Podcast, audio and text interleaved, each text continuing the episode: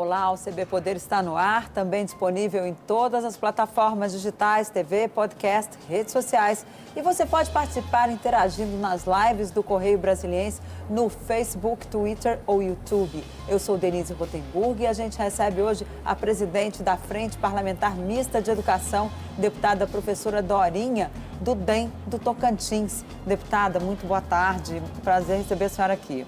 Boa tarde, Denise. É sempre um prazer ainda mais falar de educação. Pois é, né?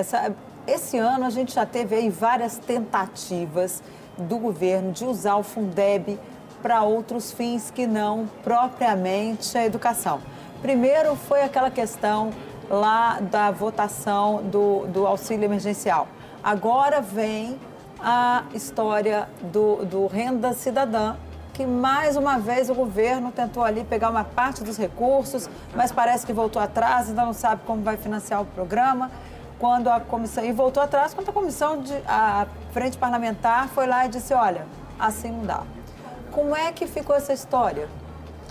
Olha, a, o Fundeb já tem no seu nome o, o, qual é o objetivo principal. Ele é um fundo de manutenção e desenvolvimento da educação. E nós já passamos do tempo em que fazer um asfalto na porta da escola seria considerado educação. Então, nós avançamos no Brasil, já temos muito claro o que é despesa de educação. No próprio Fundeb, nós vetamos o uso do, do pagamento de aposentados. Então, usar o recurso do Fundeb, que é para a escola, ele é para o sistema, é para abrir vaga na escola, pagar, remunerar, remunerar professores, servidores, é, e, ao mesmo tempo, querer usar parte desse dinheiro para um programa de de renda básica, de renda mínima, renda cidadão, renda Brasil, como foi chamado na época do Fundeb, ele não tem amparo constitucional e não é porque o Fundeb não permite, é porque a Constituição já é muito clara. Nem a merenda escolar é considerada como recurso de educação. Nem é, para isso, nem para a merenda pode usar. O dinheiro do Fundeb, a alimentação escolar é considerado como programa suplementar, tem que ter outra fonte. Então, assim, o, embora à frente, e é interessante que nem à frente da primeira infância, nem da, dos programas de renda, né, a, a renda, de renda é, básica no Brasil, nenhum apoia, é, formalmente todos se manifestaram contrários à utilização dos recursos do Fundeb. O dinheiro do Fundeb é carimbado e é pouco dinheiro que vai entrar a cada ano, porque vai ser gradativo e o objetivo maior é abrir vaga. Até porque, assim, acho que uma forma... É, ação por si só, ela já é uma grande, ela tem um impacto social enorme. Uhum. E nós estamos, o, o, foco principal do Fundeb foi abrir vaga para a educação infantil, que o Brasil atende muito, o percentual nosso de vagas na educação infantil é muito baixo. Então, basta a educação funcionar, que já é um grande apoio, vai trabalhar integrado com qualquer programa de renda. Agora, é, a senhora foi autora do Fundeb permanente, né? Na criação, quando, foi a, quando teve a discussão lá atrás, agora. Eu fui tão é, relatora. recentemente. A senhora foi a, senhora foi a relatora uhum. e a autora do projeto. É, na verdade é uma PEC, a principal autora é a deputada Raquel Muniz, e eu fui a relatora da, da uhum. PEC. Agora eu sou autora da, do texto é, regulamentação porque é uma emenda constitucional e agora nós precisamos aprovar essa lei de regulamentação, que vai dar todo o detalhamento de como esse dinheiro, esses recursos serão distribuídos para todas as cidades. E é... qual é o critério de distribuição hoje do Fundeb? Porque as pessoas que, que estão nos assistindo, certamente tem muito pai e mãe que gostaria de acompanhar como é que está a distribuição desse recurso no seu município ou na escola que fica lá perto da sua casa como é que é feita essa distribuição? Como é que as pessoas podem acompanhar esse orçamento do Fundeb? É, acho que é, é muito interessante porque o Fundeb é a maior fonte de financiamento da educação básica. Quando a gente fala educação básica, para traduzir para a população, o que, que a gente está falando? Da creche, da criança de 0 até 3 anos, a pré-escola, ensino fundamental, ensino médio, ou seja, é, uma, é o funcionamento de toda a educação básica. E esse dinheiro, ele é responsável em alguns lugares por mais de 70% do financiamento.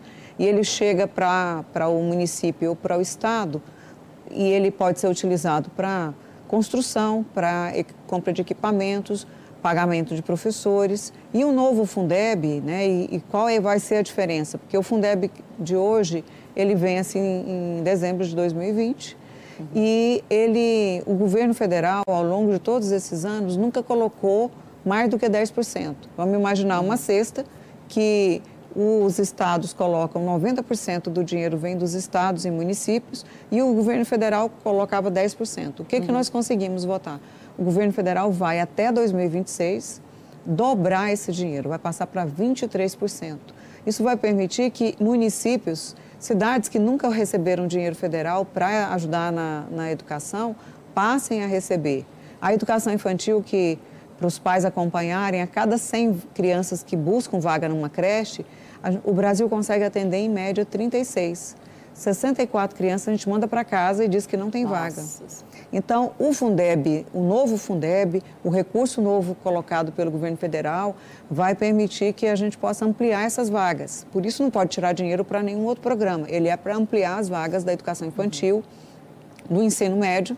Nós temos muitos jovens fora da escola, né, e o ensino médio precisa melhorar. Então, o que, que o pai pode acompanhar?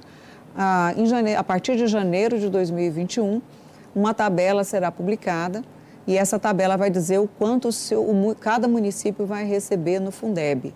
Então, os pais podem acompanhar, tem um conselho de acompanhamento. Essa tabela vai ser publicada no portal da transparência, no qual site que os pais é, podem... Ela, ela é publicada no portal da transparência, ela está à disposição no próprio Ministério Educação, todos os... É, é, e o que é importante, quando você pergunta do critério, né? Ou seja, chegou aquele dinheiro ali, quais são os critérios hoje utilizados. E é isso que está em discussão agora no, no, no na regulamentação. Na regulamentação. É, quanto custa ou quanto vai ser do bolo todo do, do dinheiro, é, quanto vai para a educação infantil, para as crianças, quanto vai para a educação do campo, quanto vai para o fundamental, o ensino médio, a pessoa com deficiência, que agora é, tem uma das discussões do, do, Ministério da Educação, até polêmicas, sobre esse recurso da pessoa com deficiência. Uhum. Como é que esse dinheiro vai ser distribuído? Então, chegou para distribuir para todo para as redes, vai, vai olhar o número de alunos atendidos em cada uma dessas modalidades. Mas uma novidade também desse novo Fundeb é que se uma parte vai para garantir, para melhorar o valor aluno ano, ou seja, quanto o Estado vai ter para investir é, por, por criança atendida, nós também colocamos como uma novidade que parte desse dinheiro vai ser para incentivar resultado e qualidade. Né? Nós queremos e precisamos melhorar o resultado da educação. Como assim? Metas para os professores, é. metas pra, de, de aprendizado dos alunos, vai ter prova? Então, vai ser, vai ser definido na, no projeto de regulamentação, mas a ideia não é uma competição entre escolas, as melhores escolas, até porque senão a gente acaba reforçando aquelas escolas mais ricas, com diferente público. Mas nós queremos é, incentivar é, a melhorar o resultado. Qual, como é que isso será feito?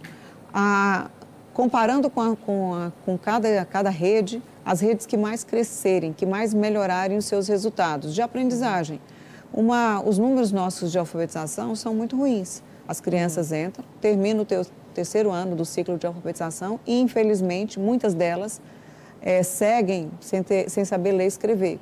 Às vezes Isso chega pode na ser quinta série. Quinta, ensino médio, na é universidade, difícil. sem ter um bom domínio da língua portuguesa. Então, os critérios serão estabelecidos é, com o objetivo de garantir também para os pais que nós que é, o objetivo do Fundeb foi melhorar o investimento. Hoje o Brasil investe cerca de R$ 3.700 por aluno ano e vai para mais de 5 mil, quase 6 mil reais. Mas nós queremos também melhorar o resultado. O pai e a mãe que coloca a criança na escola quer saber se os meninos estão aprendendo, né? Claro. Agora, quanto tempo a gente leva para ter essa regulamentação, porque nós já perdemos muito tempo na educação. Há quem diga que esse primeiro ano aí do governo Jair Bolsonaro foi perdido em discussões de Weintraub sobre... É, é, nas, ele ficava mais tempo nas redes sociais do que trabalhando enquanto, como ministro da Educação. Quanto tempo a gente vai precisar para recuperar todo esse atraso que a gente tem aí na, no setor de educação? É, acho que ah, quanto à regulamentação, ela precisa ser votada este ano, para valer a partir de janeiro. É, o projeto já foi apresentado de regulamentação, é, os, os, debates já estão acontecendo, é uma lei ordinária, isso vai... E vai direto para o plenário? Porque não dire... tem nem comissão funcionando, né? É, ele vai direto para o plenário, logicamente no mesmo sistema das, das, das leis que têm sido votadas, elas precisam ter um requerimento de urgência, o, o, todo o debate com as diferentes entidades já está acontecendo. O, a, o relator é, já está, acho que o presidente oficializa, mas já tem um relator trabalhando sobre o tema, o deputado Felipe Rigoni. É, o texto foi construído por várias mãos, inclusive com o Senado, consultoria da Câmara, do Senado e vários deputados. Eu fui a principal autora, mas todos que assinaram, é, porque o, de, o, debate do Fundeb foi bastante aprofundado. Uhum. Agora, o, a pergunta sua, né, que o prejuízo, nós tivemos muito prejuízo sim com a educação, porque foi um ano com, com, em que o debate ficou centrado em disputas é, superficiais e até ideológicas. É, e nós a gente temos... não está nem falando ainda do período de pandemia, que daqui a pouco não, nós vamos entrar nele. É verdade. Então, a, a questão, o prejuízo para a educação, ele é bastante significativo. A pandemia traz um prejuízo enorme, né? lógico. Uhum. desculpe, a questão da, de todo o prejuízo educacional, do debate e a necessidade do MEC se envolver. No próprio Fundeb, nós atrasamos muito no, na, na, na, votação da PEC porque a gente tinha uma ausência de, de debate. Tinha técnicos, equipe do Ministério participando do debate, mas não são, a decisão não era deles. Né? Uhum. A decisão dependia desse envolvimento do governo, que acabou dando um, uma, tendo uma boa posição. É, no final, a gente conseguiu votar um texto bom, com aumento né, da complementação, mas a, o impacto para as escolas, porque a gente está falando de mais de 5 mil municípios, 40 milhões de alunos, e muitos alunos que eles só vão receber o reflexo da política pública construída. A gente tem escolas com 49% de escolas que não tem saneamento, não tem banheiro, não tem água, não tem esgoto. E para a educação a gente precisa muito mais do que isso. A gente precisa de escola com laboratório funcionando, com biblioteca, com professor bem qualificado, requalificado, né, com uma nova formação, inclusive porque tem uma base nacional curricular. Então, assim, o nosso tempo, nós já perdemos muito tempo e o prejuízo, ele, infelizmente, os alunos que tiveram seu direito negado, eles seguem no sistema com grande prejuízo, né? É, a Priscila do Todos pela Educação ela mostrou uns dados uma vez em que crianças de quinta série primária não conseguiam entender um texto e tinham, inclusive, dificuldade de escrever palavras básicas. É, gato, cachorro, não, tinham muita dificuldade. Como é que a gente vai superar isso, uma vez que ainda tem aí uma regulamentação, temos professores ainda atrasados, estamos vivendo aí uma era tecnológica com uma série de avanços, mas as escolas brasileiras parece que ainda estão no século XIX em alguns casos. Como é que a gente supera isso?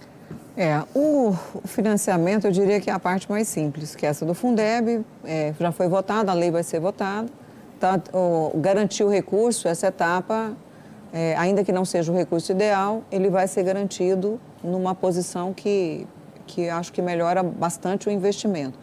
O que você coloca é muito mais grave, né? porque nós precisamos de ter realmente, e aí precisa do Ministério da Educação sim, precisa do Ministério trabalhar com os estados e municípios, porque nós estamos falando é de uma escola que precisa ter um novo formato de formação. Isso que a Priscila mostrou, infelizmente, é uma realidade. A duração, o tempo efetivo de aulas, as crianças vão para a escola e ficam quatro horas. Quantas horas de verdade é ensino e aprendizagem? É trabalho. Uhum é, as crianças que estão terminando e não são alfabetizadas, os resultados de, do nono ano do ensino fundamental, que muitas crianças, muitos jovens, adolescentes terminam o ensino fundamental sem ter conhecimento que deveriam ter tido no quinto ano. Então, precisa de, de realmente enfrentar uma nova formação de professores, a questão do material e do livro didático, que precisa ser reformulado, porque nós temos uma base nacional curricular em processo de, de implantação, e eu acho que a educação precisa ser enxergada como prioridade. A gente volta à ideia da sua primeira pergunta. Por que pode usar dinheiro do Fundeb para um programa de renda? Por mais que a gente reconheça a importância, a educação precisa ter a sua importância é, como uma estratégia de desenvolvimento do país, de desenvolvimento econômico, de geração de renda. É, esse programa de renda ele ganhou um impulso aí com a pandemia e a pandemia também ela deixou mais claro alguns problemas que a gente tem na educação no Brasil. É, a senhora percebeu já algum aumento da evasão escolar por causa da pandemia, uma vez que muitas crianças não têm nem como acompanhar as aulas pela internet, algumas escolas nem conseguem, principalmente na área pública, não estão conseguindo fazer essas aulas virtuais e há uma dificuldade mesmo, principalmente é, para as crianças pequenas. Na verdade, uma enorme dificuldade. Eu, eu diria que, pela natureza do problema, o Brasil tem, não está enfrentando o tamanho do problema. Porque a, falar de ensino remoto ou educação à distância, ela está acontecendo para quem? A, grande maioria dos alunos da rede pública não estão tendo aula, não tem material de suporte e não tem acesso não adianta dizer, como o ex-ministro Weintraub disse, que ah, 70% das famílias têm acesso à internet. Um celular com pacote de dados limitado, que serve para todo mundo, ele não serve e não está disponível para as aulas. O, o, o prejuízo para o sistema educacional, ele com certeza não será recuperado em 2021 nós teremos um contínuo curricular, muitos estados estão apro a, a, aprovando já a sua regulamentação para que o ano letivo de 2020 e 2021 você tenha uma sequência de conteúdos. Mas quando voltar, além não só a evasão e o abandono, mas você vai ter na mesma turma alunos que conseguiram fazer, que tiveram atividades para realizar, a maioria dos sistemas não teve, Muitos das crianças, muitas crianças não tiveram acesso, não tiveram acompanhamento. Então, nós vamos ter que fazer todo um estudo, um levantamento, inclusive das condições e organização daquela escola, das crianças e jovens que tiveram sua diferença. E a pandemia trouxe, escancarou grande, eh, as grandes desigualdades do sistema público, do sistema privado. Não, não quer dizer que toda escola privada esteja fazendo ou dando conta dessa tarefa, mas na rede pública os problemas são mais graves falta de estrutura nas escolas, professor que não tem qualificação e teve que se, se virar para, de repente, vir, começar a lidar com câmera, com produção de aula, com produção de material. E mesmo assim, esse material e essas aulas não chegam para todos. Né? Então, é, o esforço que precisa ser realizado, eu acredito que com, nós vamos precisar de mais de dois anos trabalhando, utilizando inclusive os recursos de televisão, de aulas remotas, de, de internet, para recuperar esse tempo perdido. No ritmo que nós estamos, nós não vamos recuperar se não mudar o nosso ritmo e, inclusive, discutir reabertura das escolas ou não. Eu sou relatora, inclusive, de um PL que trata dessa questão da, do retorno às aulas. Quando, como, em que situação. Precisa pois ser é, enfrentado. Porque cada escola está com o seu ritmo aí, né? Às vezes a justiça até diz, olha, vai lá e suspende a reabertura. Realmente há um, um perigo para os professores? Como é que resolve? É, há um perigo para os professores. A gente falava agora há pouco que as escolas não têm sequer saneamento básico, elas não têm. É, já não tinham banheiro, nem pia, nem condições de higiene. Então, para poder voltar, essas adaptações que são baratas, elas precisam ser realizadas. E tem jeito de fazer. Tem um PL, inclusive, que propõe que o dinheiro seja distribuído diretamente para a escola para fazer essas pequenas alterações. Há a questão que nós falamos há pouco do acesso. Quero lembrar que o FUST tem 36 bilhões parados, é um fundo de universalização de, de, de comunicação que tinha o objetivo de atender a educação, que nunca foi utilizado. E está na hora de usar parte desse dinheiro para garantir que professores e alunos tenham acesso à internet. É um bom investimento, então precisa ser feito.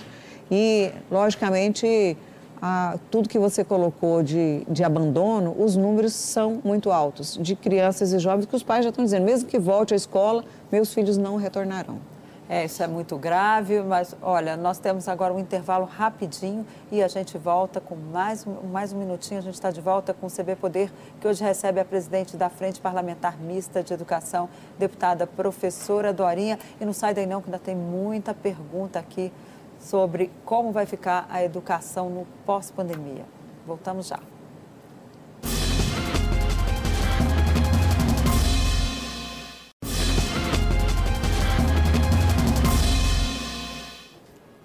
Oi, a gente volta com o segundo bloco do CB Poder, que hoje recebe a presidente da Frente Parlamentar Mista de Educação, deputada professora Dorinha, do DEM do Tocantins. Deputada, a gente falava no primeiro bloco da pandemia, da, dos problemas que tivemos com evasão escolar, crianças sem computador, sem condições de assistir aula virtualmente, enfim, uma série de problemas que, pelo visto, não vão ser resolvidos tão cedo. E para agravar ainda essa situação, o ministro da Educação ministro Milton Ribeiro, que entrou agora, ele disse que não é o papel dele tratar desse retorno às aulas. Como é que fica, então, num país tão grande que tem uma prova nacional, que é o Enem? O que vai ser dessa geração pandemia quando chegar na, na, na hora de prestar uma prova como o Enem? É, o Enem está aqui, nós vamos, tem, temos um, um, Enem previsto, que foi adiado, apesar de, de várias resistências, mas uh, nós temos outros exames nacionais, né? Nós temos o, o, a Prova Brasil, que é aplicado é, no ensino fundamental, para avaliar primeiro ao quinto e sexto ao nono. E, logicamente, o que nós falávamos sobre essa grande desigualdade é, não é só acesso à internet, tem é, sistemas que não têm aulas produzidas, eles não têm, são pequenos municípios brasileiros que não têm sozinhos, eles precisam de ajuda sim, é, ajuda para produzir é, e encontrar alternativas de aulas, de, que a gente falava da internet, da acessibilidade. Os livros didáticos são comprados pelo Ministério da Educação. Né? Como é que nós vamos lidar com essa escolha do livro, que tipo de material, o livro, a, a seriação que a gente falava, né? 2020 é, muitos sistemas, desde março, não têm aula. A grande maioria não retornou e não tem previsão de retorno, porque o próprio vírus ainda, o, o risco, a questão do, do abandono escolar, a não ter vacina, não ter sistema de saúde. Então, assim, é muito importante que o MEC entenda que ele tem um papel de coordenação política das políticas públicas, né? coordenação união para discutir formação de professores, que a formação de professores é definida no âmbito do Conselho Nacional de Educação, que tem relação né, é, é, subordinado ao Ministério da Educação. Ele precisa chamar secretários estaduais e municipais para discutir toda essa questão da formação e da produção do material didático, como é que nós vamos organizar essa questão é, do acesso. A TV Escola poderia ser um grande instrumento para ajudar é, na produção de aulas para que estivessem disponíveis. Eu quero pedir para cada pai e cada mãe olhar a realidade da sua escola. Uhum. Né? Nós estamos aqui no Distrito Federal, que é uma, tem uma estrutura diferenciada, mas olha bem a situação do, do Acre, do meu estado, Tocantins, do Amapá, é, de diferentes municípios, dessa produção de material. E o que nós precisamos entender é que toda essa coordenação, ela precisa ter condução do governo federal, compartilhado, respeitando a liberdade de estados e municípios, mas tem ações que elas são, elas são, precisam ser organizadas pelo governo federal. A, a própria é, essa, esse processo de reforma das escolas, de pequenas adaptações. É, tem um programa que chama PDDE, Programa Dinheiro Direto na Escola, que pode ser utilizado como uma forma de mandar esse pequeno recurso para fazer as adequações. Abrir uma janela, botar pia uhum. para as crianças lavarem a mão, álcool gel, máscara, como é que as escolas vão se organizar nessa questão curricular, porque a base nacional, ela foi definida nacionalmente. Então, todo esse esforço, eu tenho... Ou esse... seja, tem que haver uma coordenação do Ministério da Educação e isso não está ocorrendo. Precisa ter uma coordenação do Ministério da Educação, sim. É, precisa, na verdade, apoiar estados e, e, e, municípios. Nós temos que discutir como é que nós vamos... É, diminuir o prejuízo que o Brasil já tinha um enorme desafio em relação aos resultados da educação. Não é uma situação que a pandemia trouxe, não. Ela escancarou, ela ampliou essas desigualdades. Ah, e como é que nós vamos conseguir garantir que as crianças permaneçam na escola por mais tempo, que aqueles que desistiram de estudar que acham que, que, o tempo todo, né, nós ficamos quase um ano sem aula, como é que a escola vai cuidar deles, vai é, trazer para a escola? falando, inclusive, em ampliar o homeschooling, né, que há, inclusive, uma polêmica em relação a isso. A senhora apoia? Eu sou relatora de um PL do, que trata do homeschooling. Né? E é muito que diferente. É a escola em casa, né? É, mas é bem diferente. eu, eu acho que a, a, não é tema... aula virtual, né? Não. É o pai e a mãe dando aula então, para a criança mediante orientação. É por escolha, né? Então, uhum. o que, que é o homeschooling? É, é, vários países, mais de 70 países, têm regulamentado o homeschooling. É uma escolha da família que quer é, coordenar e orientar a educação dos seus filhos. É, o, o, texto que eu relato, eu procurei estabelecer vários cuidados. Né? A criança tem que estar matriculada numa escola, tem o que, que deve ser estudado, a família tem orientação, ela pode ser supervisionada para você garantir que o trabalho esteja acontecendo, eles vão fazer as avaliações nacionais. O que nós temos hoje não é um homeschooling, né? nós temos é, famílias que obrigatoriamente não podem mandar seus filhos para a escola porque a escola não está funcionando e que não fizeram isso por uma escolha, não tem orientação. As famílias optantes do homeschooling, elas sabem o que deve ser feito, elas preparam a condução da aprendizagem. Hoje, muitas famílias têm os seus filhos em casa porque a escola e a creche não estão tá funcionando, muitos voltaram a trabalhar com toda a limitação uhum. e hoje tem essa situação de que eles são obrigados, muitas vezes, a lidar com a relação de ensino-aprendizagem para a qual não foram preparados. Né? E, e não foram você imagina eu, eu tendo que ensinar hoje mecânica para os meus filhos. Vou pegar lá o ramalho, estudar de novo para poder orientar. E olha que eu já estudei. E aqueles pais que, muitos pais, os filhos estão, são os, os primeiros que estão tendo oportunidade de estudar. Muitos, uhum. além de não ter formação, não tiveram oportunidade de estudar, não têm essa condição. Então, é coisa diferente o, a, o ensino remoto ou à distância, ele precisa continuar por um tempo ainda, até para a gente conseguir recuperar parte do tempo perdido, mas nada melhor do que o bom contato entre professor e aluno numa condição de aprendizagem. Agora, o homeschooling ele é diferente e ele nunca vai ser para todo mundo e nem vai ser de cima para baixo. Ele é opção da família. Agora, para as escolas voltarem, era preciso ter uma testagem em massa em relação a, a, ao coronavírus, né? Quem tem o vírus quem não tem, quem já teve e não, nem sabe, porque uhum. muitas crianças são assintomáticas. Essa testagem foi feita porque o Ministério andou dizendo aí há alguns dias que estava tudo, não precisava de testes, inclusive porque pegou uma parte do dinheiro que foi doado para testes e deu para um programa da primeira-dama Michele Bolsonaro de distribuição de cestas básicas em algumas instituições evangélicas. Como é que está essa questão da testagem para as escolas? Não, é, até onde eu tenho informação, não tem nenhuma ação direcionada para as escolas. E você tem razão. Qualquer pai e mãe para fazer, para deixar seus filhos voltarem para a escola, além de acompanhar os níveis de como é que está a, a contaminação e o vírus na sua cidade, como é que está o sistema de saúde, a gente tem uma série de condições. Professores e profissionais como público de risco, como é que a escola se organizou para isso que nós estamos dizendo? A criança vai receber, quando chega na escola, ela tem uma máscara disponível que a escola vai entregar para ela? Ela chegou com a da casa dela, ela descartou ou ela guardou para depois ser lavada? Manaus teve aquele né? caso né? das máscaras gigantescas, né, que não Sim, cabiam que virou crianças. Uma, uma é, máscara, era... né, realmente uma capa no rosto. Uhum. A questão da testagem para saber quem já teve, que condição, como, como, é que a gente pode garantir para separar essas crianças de famílias que já tiveram, porque a questão é o risco de contaminação. Crianças Alguns, que têm, moram com idosos. Com né? idosos, com pessoas que são públicos de risco, né? Como é que elas podem, às vezes elas não desenvolvem, mas elas levam a contaminação. Alguns países abriram as escolas e tiveram que novamente fechar. Outros países conseguiram, mesmo com as escolas funcionando, é, não aumentou em nada a contaminação, com cuidados, que é que você colocou.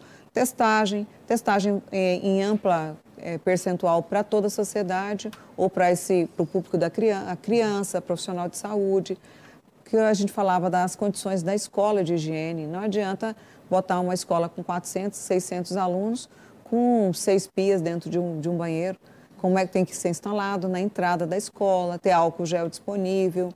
É... Nosso, nosso tempo está acabando, mas eu queria que a senhora dissesse para a gente aqui qual a prioridade absoluta. Sem isso, não dá para ter um ensino, porque os recursos, a senhora já falou, os recursos estão aí. E fora isso, o que, que é preciso? É treinamento de professor? É maior atenção para os alunos? O que, que qual é a prioridade assim?